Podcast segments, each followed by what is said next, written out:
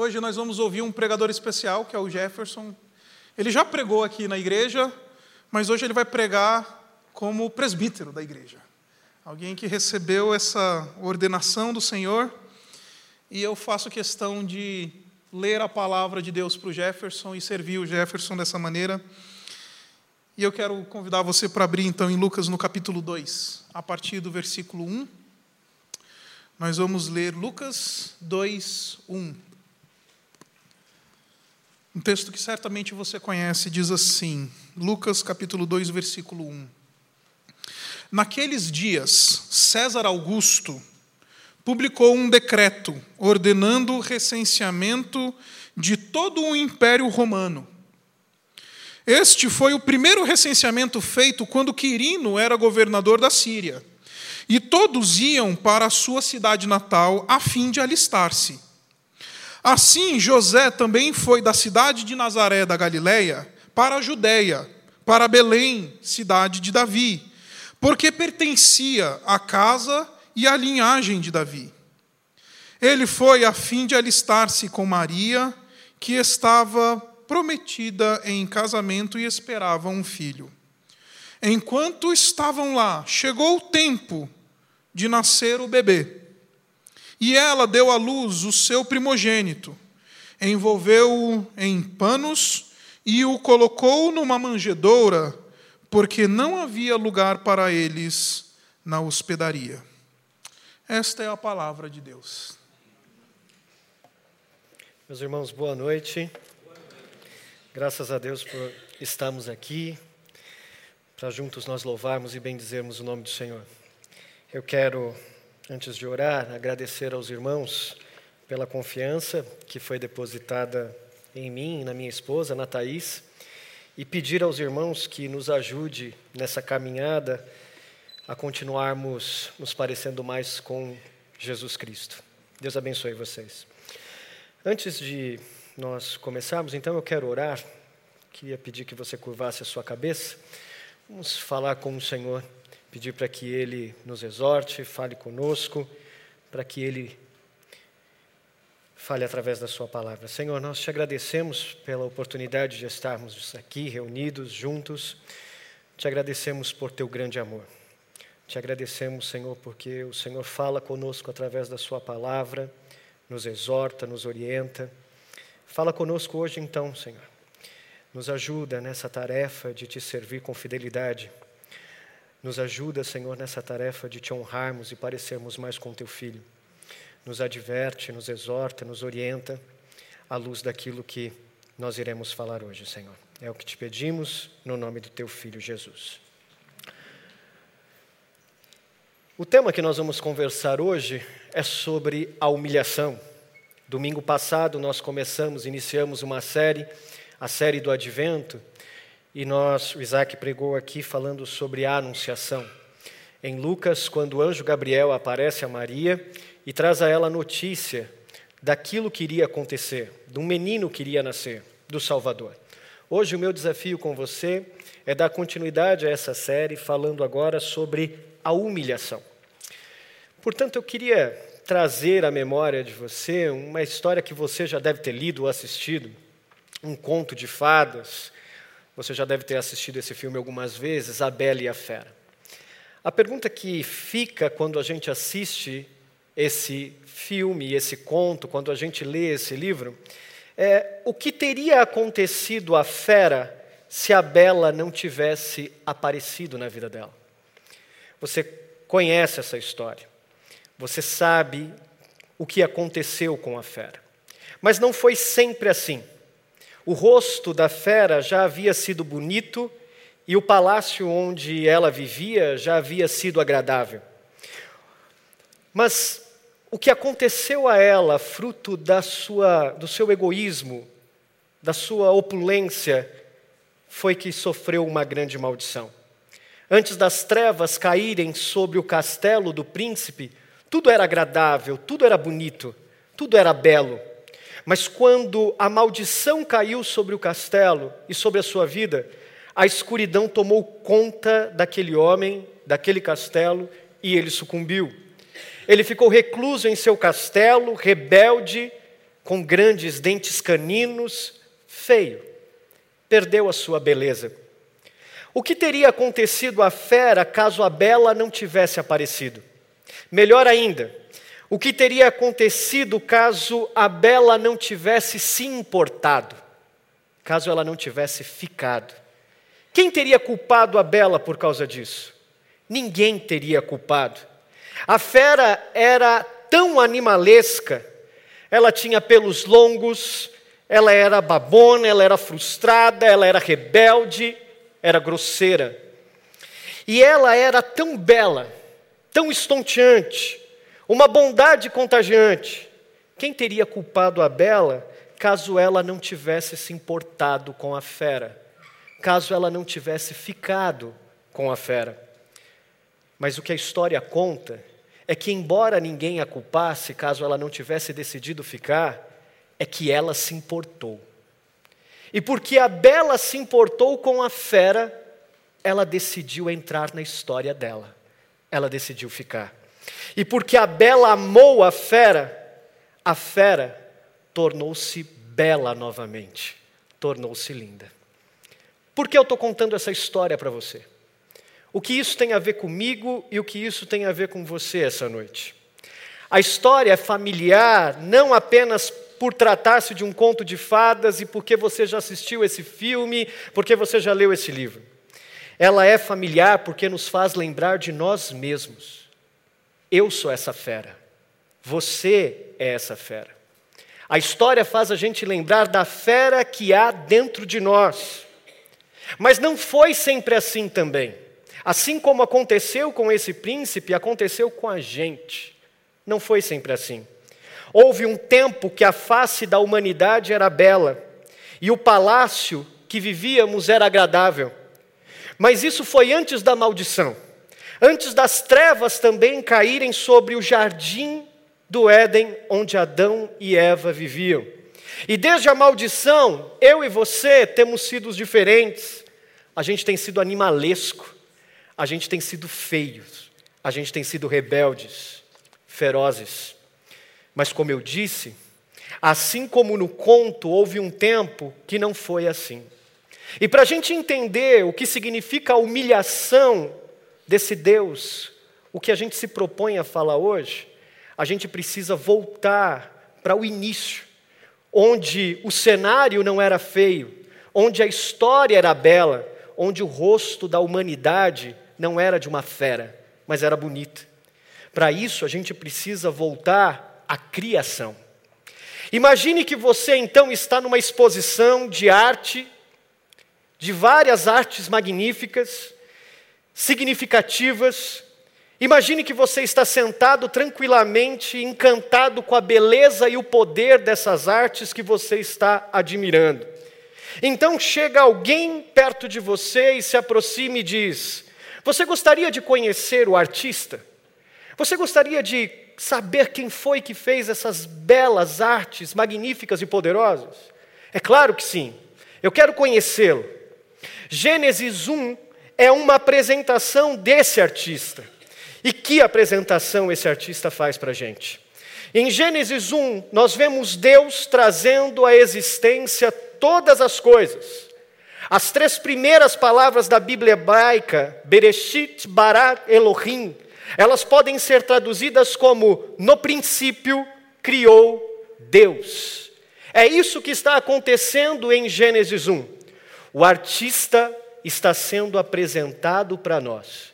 Aquele que criou todas as coisas por meio da sua palavra está sendo apresentado.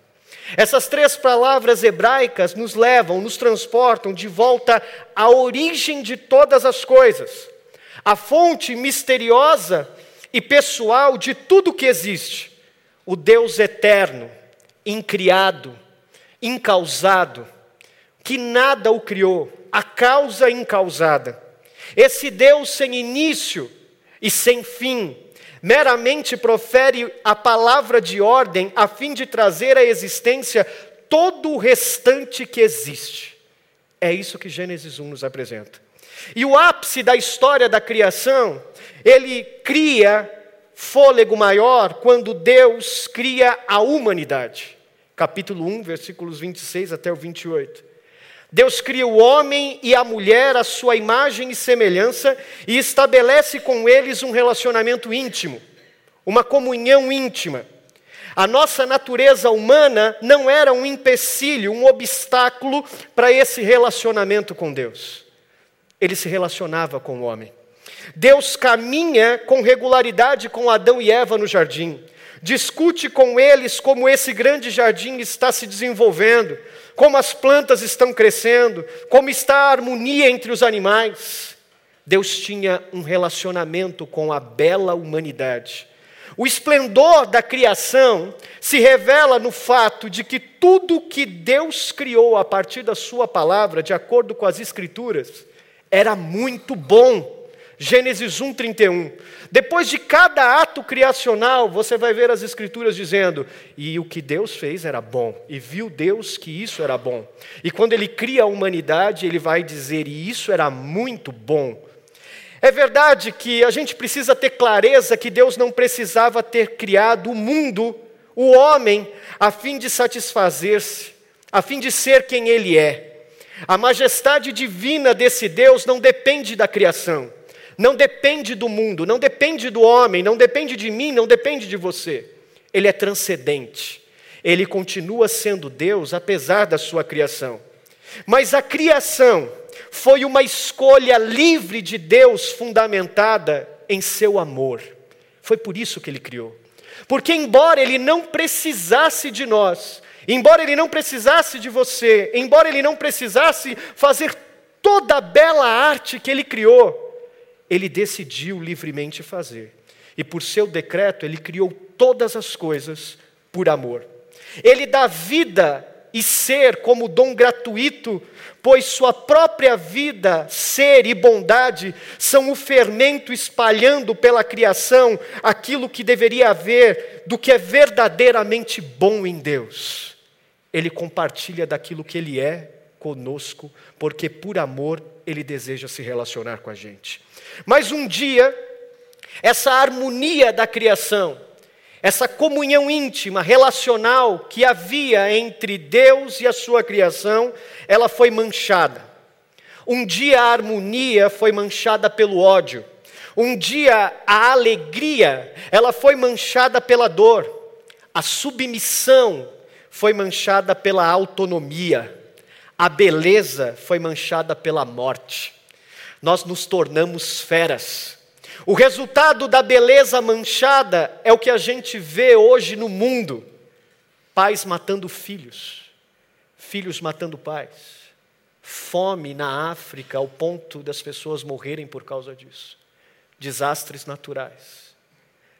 A mancha entrou, a maldição entrou, e aquilo que era belo, que era bom, foi deturpado. O que deu errado, Jefferson? O que aconteceu para que a mancha entrasse? Para que aquilo que era muito bom e encantador fosse manchado? Muitas pessoas, incluindo alguns líderes da ciência, da educação, da política, da religião, analisam essa situação humana, esses exemplos que eu dei para vocês, enquanto eles presumem uma, natu uma teoria naturalista da evolução como sendo a verdadeira razão pela existência do homem. Mas isso não é verdade. Essa teoria conclui que o mal faz parte intrínseca do tecido humano, ou seja, que o mal é algo natural, que essa maldição é algo inevitável do progresso humano que tudo o que a gente vê que acontece no mundo tem uma causa bem explicada.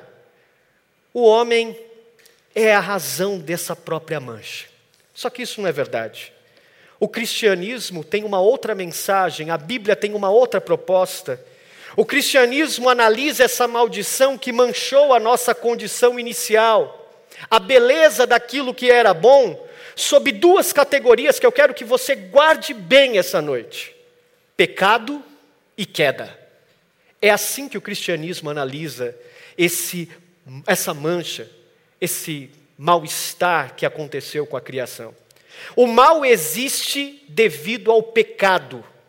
E o pecado existe por causa da queda que ocorreu no início da história da humanidade. Como assim, Jefferson? O que aconteceu? Não estava tudo bem? Sim. O Senhor Deus deu uma ordem a Adão que, se descumprida, traria consequências profundas na sua vida. Gênesis capítulo 2, versículos 16 e 17. O que o texto diz é: Coma livremente de qualquer árvore do jardim, Adão, mas não coma da árvore do conhecimento do bem e do mal, porque no dia em que dela você comer, isso vai trazer consequências profundas para você. Você vai morrer. É isso que vai acontecer. Escute bem o que eu vou dizer para você. O que manchou aquilo que era estonteante, aquilo que era belo, aquilo que era prazeroso, foi um pecado. O pecado entrou na raça humana quando Adão e Eva decidiram livremente desobedecer a Deus. Quando eles comeram o fruto proibido. Olha o que está escrito em Romanos 5,12. Portanto, da mesma forma como o pecado entrou no mundo por um homem, da mesma forma, perdão, por um homem, e pelo pecado a morte, assim também a morte veio a todos os homens porque todos, eu e você, pecamos com ele. Satanás se aproximou de Adão por meio de Eva, você conhece a história. Sua esposa, Gênesis capítulo 3, versículo 1, e persuadiu Eva a desobedecer a Deus. Ela fez uma pergunta fundada numa mentira. Eva discute com ela sobre aquela proposição equivocada que ela colocou. Então a serpente disse: Não, vocês não vão morrer. O que ele não disse para vocês é que quando vocês comerem, vocês serão como ele é. Deus havia criado Adão em retidão. Ele possuía o que a gente pode chamar de justiça original. Por essa razão, eles estavam expostos à tentação. Vocês podem comer de todas as árvores do jardim, menos dessa. Dessa vocês não vão comer, porque quando comer, vocês certamente morrerão. Eles estavam expostos a essa tentação, mas eles poderiam escolher por sua própria vontade, sem nenhuma compulsão, sem nenhuma força que os levasse, que os conduzisse a tomar aquela, fazer aquela escolha.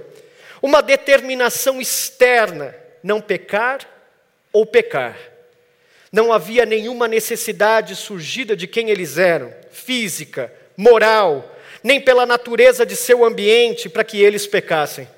Não havia nenhuma influência, mas mesmo assim, Adão e Eva decidiram pecar. E pecar significa desobedecer a Deus. O pecado surgiu como uma sugestão externa. Vocês podem comer, vocês não vão morrer. E sobre uma ocasião externa. Mas sabe o que o pecado e a desobediência revelaram? revelou que, na verdade, havia uma crise interna no coração de Adão e Eva. O que deu errado, Jefferson? O que deu errado foi que o amor deles mudou. Nós fomos criados por Deus para amar. Deus é um Deus que fundou e criou, como eu disse, embora não precisando, criou por amor. Então nós fomos criados por Deus para amar e se relacionar com Ele. Como Ele é um Deus amoroso, nós somos a Sua imagem e semelhança e também somos seres amorosos. Mas nós passamos a amar a nós mesmos e qualquer coisa menos a Deus quando ouvimos a serpente. Eva toma e come o fruto proibido porque amou a si mesma. A proposta é quando você comer, você será como ele.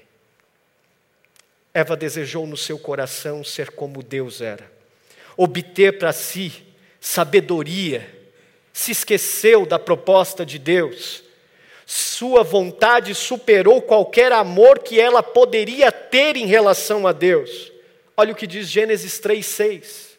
Quando a mulher viu que a árvore parecia agradável ao paladar era atraente aos olhos e, além disso, desejável para dela se obter discernimento, ela tomou o fruto, comeu, deu ao seu marido que comeu também.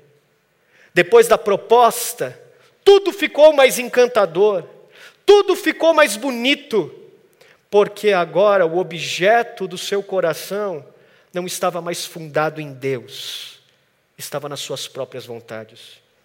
O problema então é mais profundo do que uma mera ação. Não é simplesmente pegar um fruto e comer. O problema é mais profundo porque inclui uma desobediência externa. Seu ato de pecado era a manifestação da mudança no seu coração. Agora, Adão e Eva, eles desejam o fruto mais do que eles desejam a Deus. Isso acontece comigo e com você todos os dias. Aquilo que era belo foi manchado. Nós nos tornamos feras. E no nosso dia a dia, a gente continua fazendo a mesma escolha que Adão e Eva fizeram. O problema não está nas nossas ações é que nós decidimos amar coisas mais do que amamos Deus. E por isso a gente faz escolhas erradas. E por isso que a gente quebra a cara. E por isso que as consequências são desastrosas. Porque agora não importa mais o que Deus disse para nós. Não importa mais o relacionamento que Ele tem conosco diário, descendo no jardim, andando com a gente, conversando com a gente. Importa aquilo que nós queremos pecamos.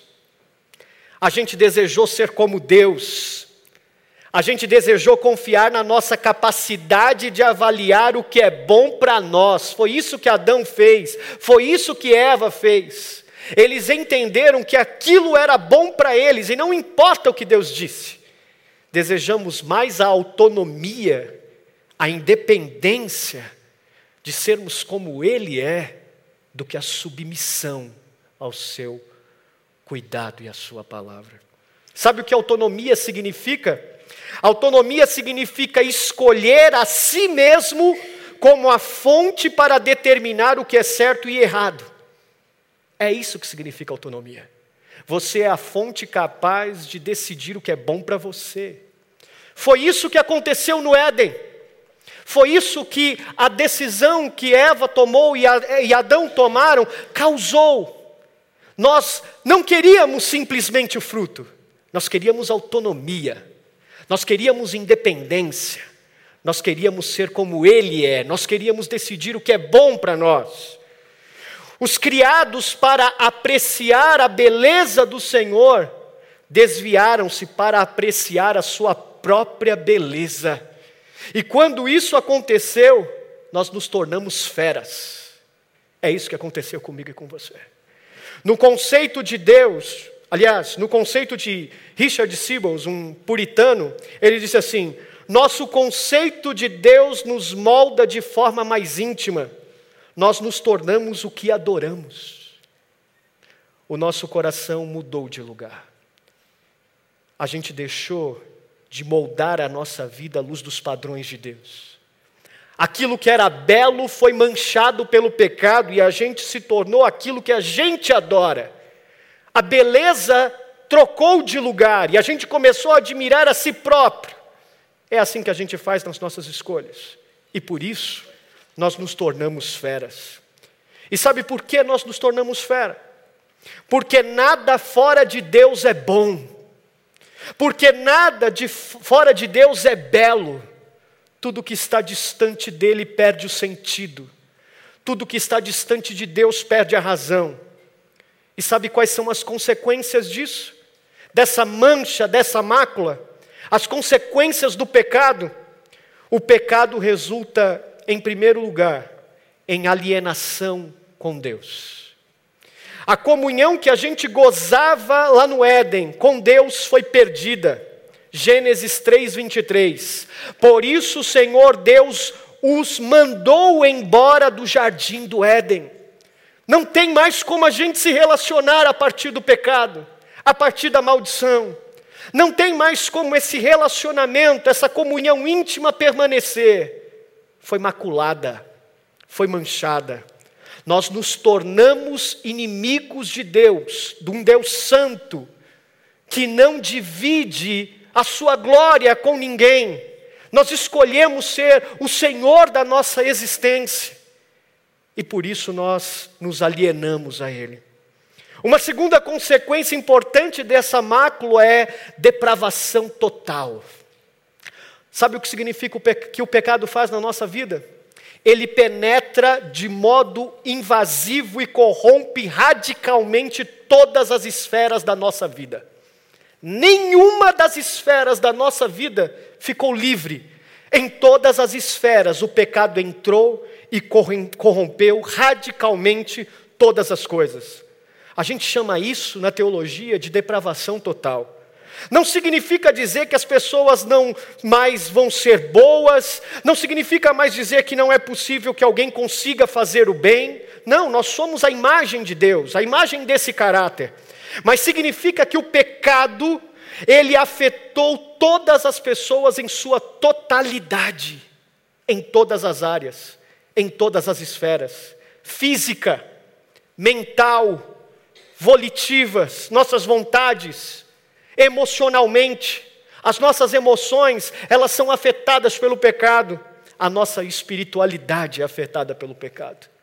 Nada que a gente faz hoje é como Adão fez de forma livre no início. Hoje, todas as nossas escolhas e decisões são pautadas na nossa inclinação pecaminosa. Você não é bom. Desculpa-te se isso vai te ofender hoje, mas você não é boa.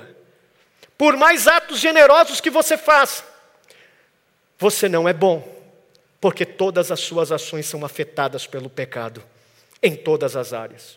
E uma outra consequência do pecado é a nossa incapacidade. O que significa isso, Jefferson? Significa que você não é o super-homem capaz de salvar a si próprio.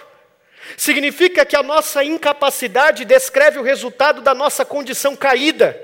Significa que somos incapazes de nos salvar, incapazes de trazer ordem ao nosso caos, incapazes de remediar a nossa condição. Ninguém pode fazer nada por si mesmo. Nós estamos perdidos no nosso pecado, na nossa corrupção, na nossa inclinação. E uma última consequência do pecado é a morte. Romanos capítulo 6, versículo 23. Nós estamos distantes de Deus, todas as esferas foram corrompidas, nós somos incapazes de nos salvar. E o que acontece agora, Jefferson?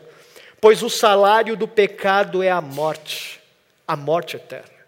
Não há mais chance para nós, não há mais salvação para nós. O nosso destino é a morte.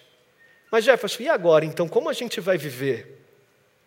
Como vai ser a nossa vida se a, o final de tudo é a morte?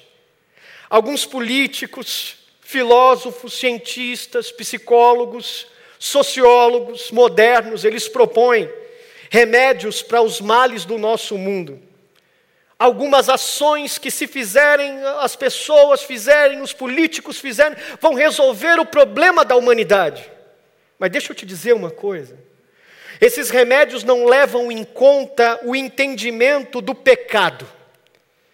Não levam em conta que a origem do problema do mal não é a costura do tecido humano, porque é intrínseca do homem. Não. Eles não levam em conta que o problema é outro, é mais profundo, é pecado, é a queda. Foi porque eu e você decidimos nos alienarmos a Deus. Porque foi eu e você que decidimos romper aquele relacionamento íntimo com Deus. Todos esses remédios não passam de brincadeiras de criança, pois não compreendem a profundidade da situação humana. Nós estamos perdidos sem Deus. Os seres humanos não conseguem resolver seu problema profundo. Só Deus pode fazê-lo. Nós estamos inteiramente à mercê de Deus porque nós somos incapazes. Criação fez tudo aquilo que era belo. O pecado, no início, transformou aquilo que era belo em feras. Eu e você. Mas, Jefferson, a história termina assim, com uma situação tão triste, deplorável no plano de Deus. O que aconteceria com a fera se a Bela não tivesse aparecido. O que aconteceria com a fera se a Bela não tivesse se importado? Assim como no conto que eu contei, a Bela se importou com a fera. Na nossa história, Deus também apareceu e também se importou com a nossa história. Muitas pessoas têm a ideia de que Deus tinha um plano maravilhoso para o mundo, mas que de maneira terrível as coisas deram erradas e Deus então teve de inventar uma custosa iniciativa para consertar a confusão que aconteceu. Aquela coisa da, do Chapolin Colorado, e agora? Quem poderá nos defender? Não foi assim. Não é isso que a Bíblia nos ensina.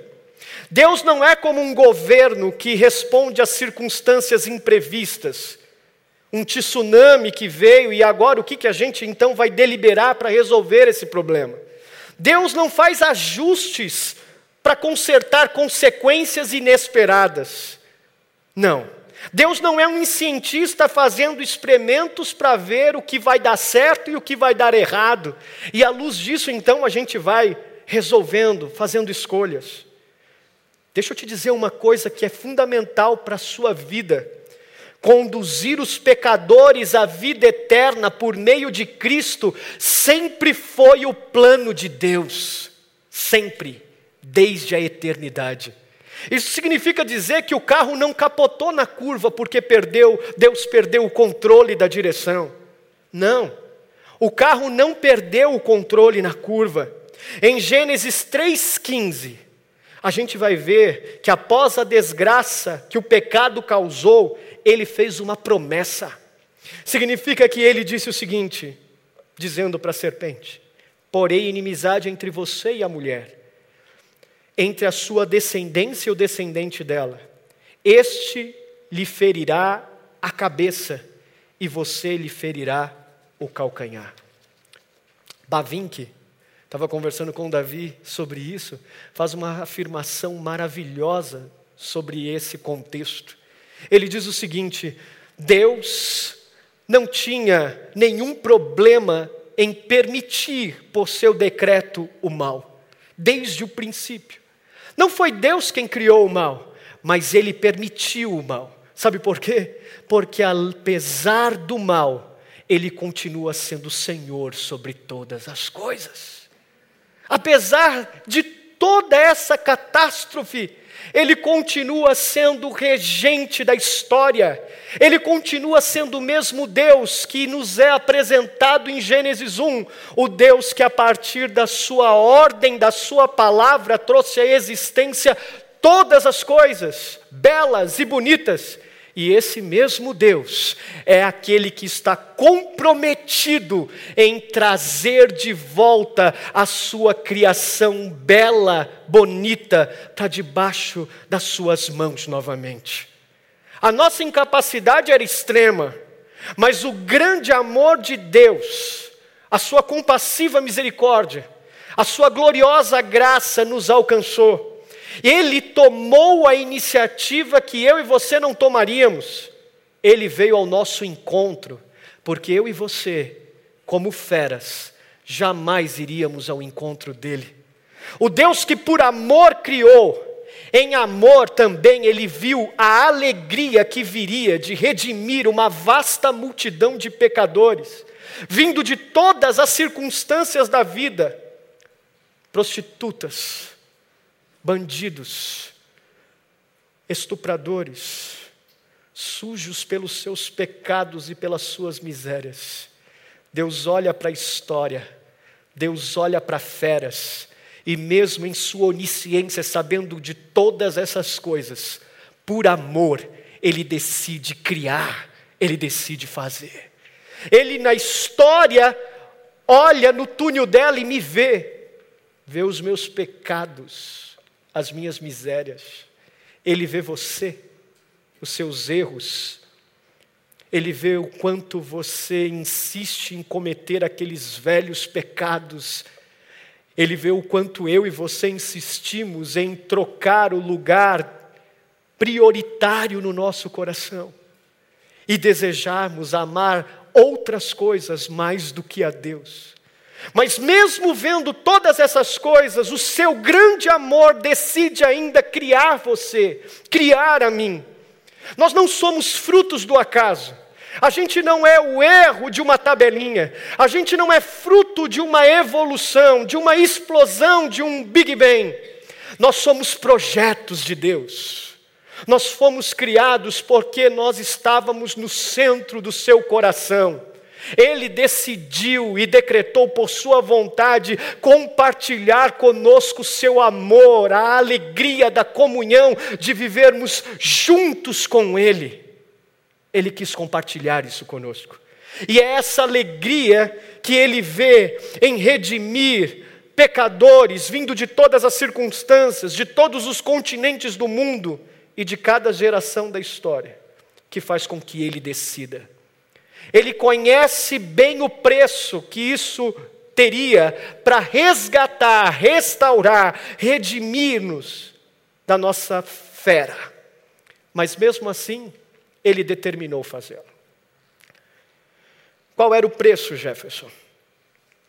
O que precisava ser feito para que essa fera voltasse a ser bela? O que precisaria acontecer? Precisaria que ele então vivesse a nossa vida e morresse a nossa morte. Sabe o que eu disse lá atrás das consequências do pecado, e uma delas era a nossa incapacidade, e o resultado era a morte? Nós não poderíamos nos salvar, não havia chance para mim e para você. Nós estávamos fadados à morte, ao fracasso. Efésios capítulo 2. Nós, por natureza, éramos merecedores da ira e do juízo de Deus. E como Isaac citou aqui brevemente no início do culto, ele precisava desviar a sua ira e o seu juízo de mim e de você, que éramos merecedores dele. Mas ele decidiu, por amor, fazer diferente. Precisava então que ele vivesse a nossa vida e morresse a nossa morte. Aquele que não conheceu pecado teria que se fazer pecado por nós. 1 João capítulo 1, 29. Aquele que era bendito eternamente teria que se fazer maldição por mim e por você. Aquele que é anunciado em Lucas a Maria por, pelo anjo Gabriel, que é o ente santo, precisaria escolher ser um pecador, se fazer pecado mesmo não tendo pecado. Como isso aconteceu, Jefferson? Como então essa história se apresenta para redimir a fera? Ele se tornou carne humana.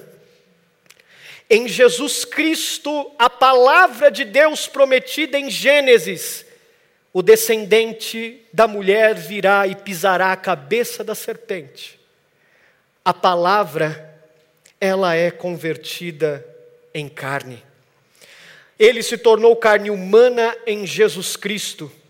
O Criador entrou na própria criação. Deus veio e ficou junto de nós, agindo por nós, a fim de cumprir Sua promessa. Ele se tornou semelhante aos homens, aquele que era na forma de Deus e era igual a Deus desde a eternidade. Ele tomou a forma de homem num particular momento da história. Como Deus, ele cumpre o que Deus prometeu, mas como homem, ele cumpre o que Deus prometeu a nós, nos salvar da fera que somos. Essa é a grande humilhação de Jesus. Esse é o grande mistério que existe no meio do advento. O anunciado é anunciado para que eu e você pudéssemos ser resgatados da nossa condição. Ele precisou vir assumir a nossa condição. E sabe por que isso é uma grande humilhação? Porque é um Criador se rebaixando ao nível de criatura para salvar a sua criação. Ele decidiu viver a nossa vida, decidiu morrer a nossa morte, para trazer a beleza que a fera perdeu. Agora, Jefferson, essa grande humilhação de Jesus, sendo Deus e satisfeito em si mesmo, e ele decidindo fazer isso, trouxe consequências, trouxe resultados. O que aconteceu? Filipenses capítulo 2, do versículo 6 ao 11, vai dar uma ideia para a gente dessa humilhação. Ele, mesmo não precisando, sendo transcendente, ele voluntariamente abriu mão de seus direitos. Isso é humilhação. Jesus, antes da sua encarnação, presta bem atenção nisso, ele foi coigual a Deus, coeterno, consubstancial, ou seja, ele era Deus estava com Deus. Lembra-se de João 1? Ele era o Verbo, e o Verbo estava com Deus, o Verbo era Deus, e tudo o que foi criado foi criado por Ele, por causa dele. Ele estava lá, ele era coeterno, consubstancial, ele existia desde o princípio, desde a eternidade. Ele sempre foi revestido de glória, de majestade. Ele é o Criador de todas as coisas visíveis e invisíveis, ele sempre foi adorado pelos anjos nas cortes celestiais. Entretanto, ele não pensou em si mesmo, ele pensou em feras como eu e como você, mesmo sendo Deus. Ele abriu mão de sua glória, ele desceu das alturas e usou os seus privilégios não para ser grande, mas para abençoar pessoas, para abençoar outros, para me alcançar, para te alcançar. Enquanto eu e você tínhamos tudo no Éden, mas mesmo assim fomos egoístas o bastante para decidirmos o que era bom para nós, trocamos tudo por independência, por autonomia. Ele não. Ele pensou em mim ao invés de pensar em si mesmo. Ele pensou em você ao invés de pensar em si, em si mesmo. Ele trocou toda a sua glória por comunhão e relacionamento por toda a eternidade com você. E se isso não afetar a sua vida, se isso não mexer com o teu coração, se isso não mudar a forma como você está vivendo o seu cristianismo, a gente precisa mudar a nossa agenda hoje. Uma outra coisa que aconteceu porque ele se encarnou, a grande humilhação se reveste num esvaziamento. Ele se esvaziou. E o que significa isso, Jefferson? Ele não deixou de ser Deus, ele não, desvazi... não se esvaziou da sua santidade. Não, não foi isso que aconteceu. Isso era impossível. Ele jamais deixou de ser possuidor de sua natureza divina. Mesmo em seu estado de humilhação, ele era 100% Deus e ele era 100% homem. Esse é um outro grande mistério da humilhação. Ele se esvaziou do que então, Jefferson? Ele se esvaziou do seu ambiente de glória. Ele se pôs de lado da sua majestade. Ele não se valeu de sua natureza divina para impor sua vontade. Vocês terão que viver submissos a mim porque eu quero. Não, ele se despojou de si mesmo. Isso significa que ele trocou, ele não perdeu, mas ele trocou sua natureza divina pela natureza de um escravo, pela natureza de um servo. Significa que ele demonstrou a natureza de Deus na natureza do serviço. Foi assim que ele fez. Terceiro ponto por conta disso, ele serviu. O eterno Filho de Deus nasceu não em um palácio. O Rei dos Reis não nasceu num berço de ouro. Ele não nasceu por intermédio de uma família rica e opulenta. Ao contrário, ele nasceu num berço pobre, numa família pobre, numa cidade pobre Jesus nasceu em uma manjedoura, cresceu em uma carpintaria, ele andou ao lado de pecadores, ele morreu numa cruz. Ele não fingiu ser um servo, porque era Deus. Ele foi, sem dúvida alguma, um Deus que decidiu se humilhar para servir feras como eu e você. A única pessoa no mundo que poderia reivindicar seus direitos, porque quem era santo, Deus, Criador de todas as coisas, renunciou os seus direitos para servir. Jesus serviu a pecadores, meretrizes, cobradores de impostos injustos, a pessoas doentes, aos famintos, aos tristes, aos enlutados. Ele serviu aquele que o trairia, ele serviu aquele que o iria negar por três vezes. Ele decidiu servir. E por que ele fez isso, Jefferson? Ele fez isso para nos resgatar do domínio do pecado e da destruição que ele causou na minha vida e na você, na sua vida. Nos tornou feras. Para nos redimir da nossa condição caída e restaurar, reconciliando nossa comunhão com Ele. Nos trazer de volta para perto de si. Para que novamente o meu e o seu coração o amasse mais do que qualquer outra coisa para que novamente a gente voltasse a nos parecer com aquilo que adoramos, a imagem e semelhança do Filho de Deus, para que pudéssemos ser uma nova criação que reflete plenamente a imagem de Deus, para que a fera voltasse a ser bela, para que a gente pudesse gozar das bênçãos de Deus junto com uma imensa companhia de pessoas redimidas de todas as nações, para que eu e você pudéssemos viver sob o governo de Deus, submissos a Ele e não mais independentes, autônomos, fazendo as nossas próprias escolhas. Para que por meio da Sua morte pudéssemos receber vida eterna no túmulo. O que, que a gente aprende com isso, Jefferson? Deus tem dado maravilhosas promessas que só Ele pode cumprir. Por mais bom que você seja, nós somos totalmente incapazes de nos salvar. Aquilo que era belo virou fera. Em Cristo Jesus, as suas promessas são realizadas. O Verbo é encarnado, ele vira carne humana. Essas promessas incluem o que para mim, Jefferson? Regeneração, união com Cristo, justificação.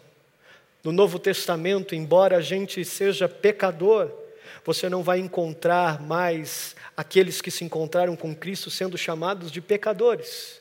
Agora eles são redimidos, agora eles são justificados, porque a ira de Deus foi desviada para o Filho e agora Deus nos vê por meio dele. E quando ele nos vê, ele não vê mais os seus pecados, mas ele vê Cristo Jesus na sua vida. As feras foram transformadas em bela. Nós somos, por meio do seu sacrifício, por sua encarnação, adotados, santificados, glorificados e a promessa da alegria eterna na consumação do propósito redentor de Deus. Tudo isso pertence a quem, Jefferson? Aqueles que estão em Jesus Cristo. Isso pode ser seu hoje, se por acaso você ainda tem sido uma fera. Se por acaso você ainda não descobriu que, na verdade, você não foi criado para ser o que você tem sido. Se você ainda não entendeu que no propósito de Deus, você não foi criado para viver da forma como você tem vivido a sua vida. Se você ainda não entendeu que o lugar no seu coração não é para os ídolos que você tem feito altares, mas é para o Deus Criador de todas as coisas, que mesmo sendo Deus, esvaziou-se de si mesmo por amor a mim e a você. O seu casamento pode ser melhor. O relacionamento com seus filhos pode ser melhor. A sua vida com seus pais pode ser melhor. Porque Deus não criou vocês para serem feras. O relacionamento com seus amigos, a vida que você vive no seu trabalho, na sua faculdade, pode ser melhor. A relação que você tem com essa comunidade pode ser melhor. Porque a Bela se importou com a fera, e porque se importou, ele entrou na nossa história e decidiu mudar a nossa vida. A promessa é para você, é para seus filhos, é para todos aqueles que estão longe. Arrependa-se. Tome o exemplo da humilhação por amor. Creia no Senhor Jesus Cristo. E ao crer, você terá vida em seu nome. Você voltará a ser bela. Curve a sua cabeça.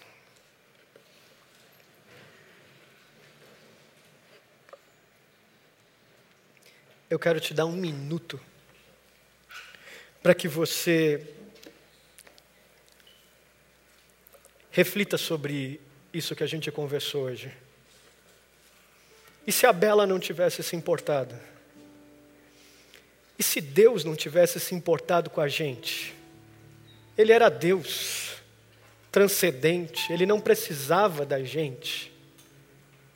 Ele olhou no túnel da história e viu tudo que iria acontecer. E há uma máxima teológica que nos diz que, mesmo sabendo de tudo, primeiro, o primeiro ato não foi haja luz, mas foi haja cruz. Porque, mesmo sabendo que tudo isso iria acontecer, que nós iríamos nos rebelar, alienarmos contra Ele, que a gente ia buscar autonomia, independência, a gente ia trocar o objeto de amor, de fidelidade no nosso coração. Ainda assim, Ele decidiu criar, Ele decidiu por você. Por isso, se o pecado tem te transformado em fera, Está na hora da gente mudar isso, porque Ele se humilhou por você, Ele desceu a nossa condição, Ele fez aquilo que eu e você não poderia fazer, Ele fez aquilo que a nossa incapacidade não permitia, por amor.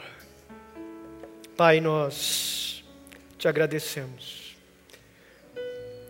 porque o Senhor, mesmo não precisando da gente, o Senhor decidiu insistir em mim, nessa igreja, nessas pessoas.